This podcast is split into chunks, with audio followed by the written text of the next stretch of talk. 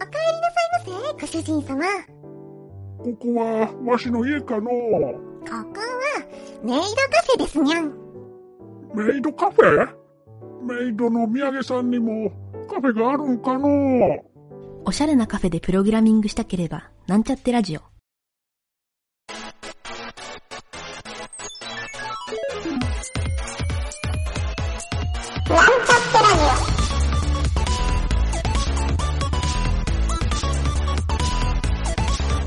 この番組は、プログラミング初心者の勉強に役立つ情報をお伝えする放送局です。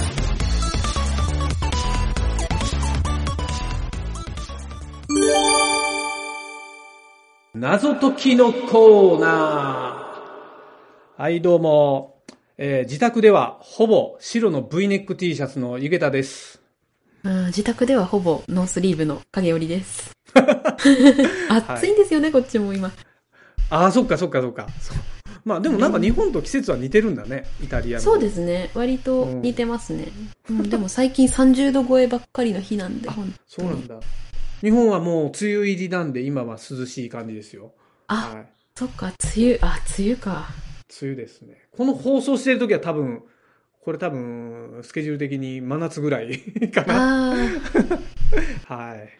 だからまあ、影織ちゃんが言ってる方がなんとなく納得感ある。あまあ、リアルタイムに聞けばね。はい。という感じでね、えっ、と、な、なんだっけな。ああ、そう、謎解きのコーナー。あ、はい。はい。謎解きのコーナー。今回はね、えっ、と、親愛なる未来の私へというお問題で、これはちょっとね、ネットに書いてあった問題を拝借してきたんですけど、はいはい。えっ、と、ちょっと答えが、実はネットに書いてあった答えと別に、ゆげたが独自に考えた答えを1個用意しているので、えー、ちょっと答えが複数あると思って聞いてください。はいはいはい。うん、答えが複数あるというか、答えを、まあ、いつもそうなんだけど、今回はね、答えを創作しましょうみたいな問題になってますんで、はい。OK です。ちょっと、うん、影織ちゃんに、の答えを聞きたいなと思って僕はこれを拾ってきたわけなんですよね。おー、いいですね。はい。ちょっと読みますね、じゃあ問題。はい。えっ、とね、とある女の人、あるとある女の人は、毎日欠かさずに自分宛てに手紙を出していました。内容は、親愛なる私へから始まって、えーテレビの内容とか、まあ、日常のことばかり書いてあって、重要なことは特に書いてなないんですよ。えーさて、なぜその女の人は自分宛てに毎日メール、メールというか手紙ね、手紙を出すのでしょうか？これが問題なんですよ。あ、結構シンプルですね。そう、シンプルなんですよ。一旦ここでちょっと考えてみます？はい。どうです？えー、その女性なんか、病気とかですか？その記憶が。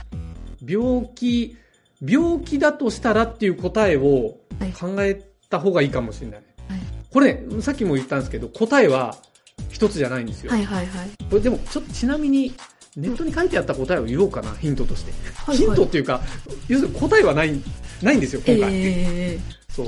で、僕が書いた答えをちょっと最後に聞いてもらおうかなっていうのもあるんだけど、ー、はいはい。ネットに書いてあった答えはね、えっと、この女の人はうん全国を飛び回る仕事をしており、家に全く帰っていませんでした。うんえーこの時期は冬で、もうすぐ有給休暇などで家に帰れるのですが、雪が多い場所に自宅がありました。うんそのため、手紙を出すことで、郵便屋さんが毎日、えー車などでこう運んでくれるんで、手紙を。うんうんうんそのため、家までの道を慣らしてくれるっていう、そのために女の人はあ手紙を出してたっていう答えだったんだけど、はいはい僕、ちょっとこの答えが。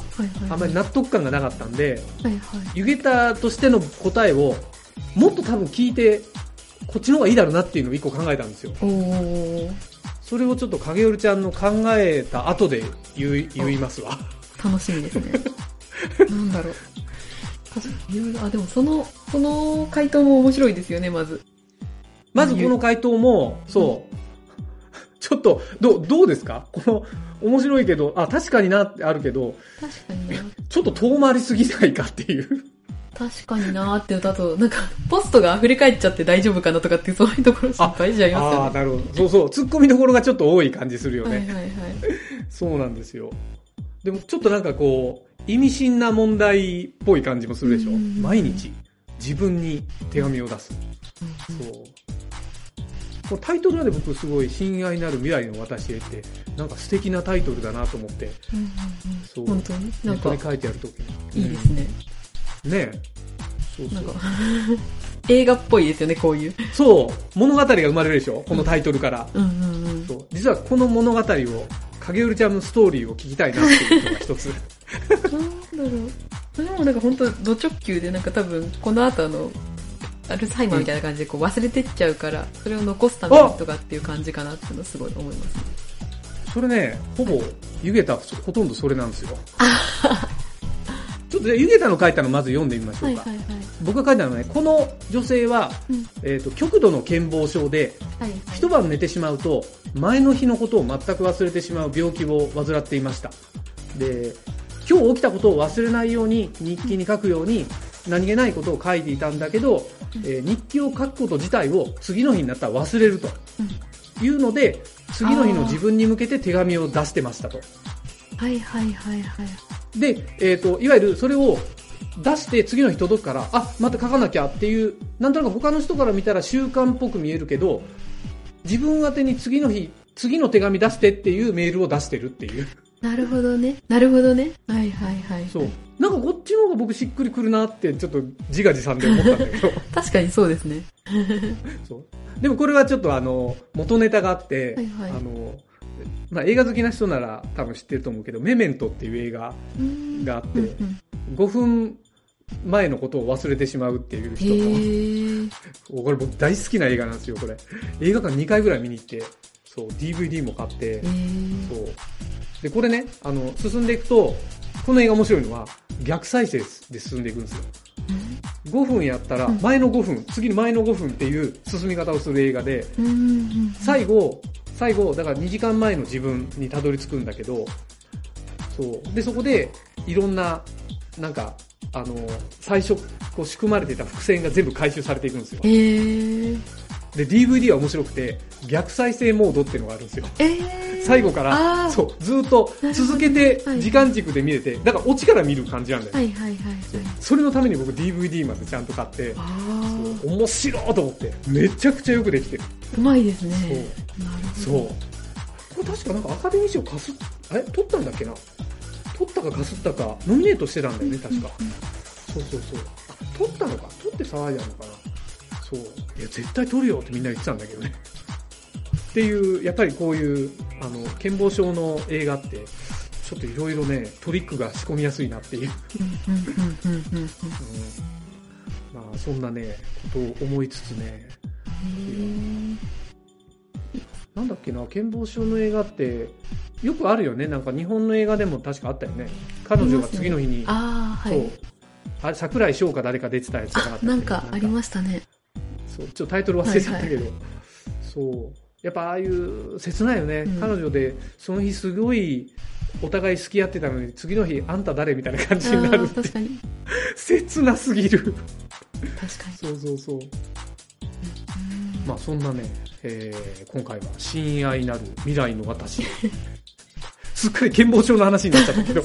でもなんか、そうですよね。そのストーリー展開としてすごいいろいろネタを仕込めるし、ねえ面白いよね。盛り上がりを作れるから、あれですよね。そうですそうですまたこうなんか、ストーリー作りの一つの糧にできたなという、うんうんうん。そんな問題でした。ペチパーとかでなんか忘れちゃうみたいな。ねあ、いいね。ペチパーネタで、しばらくしたら健忘ネタが出てくるかもしれない。はい。いやいや、あの、ちょっとね、こういうのも面白い感じだと思って、今回は出してみました。いいですね。はい。それでは、また次回、おはい疲れ様でおした。疲れ様でした。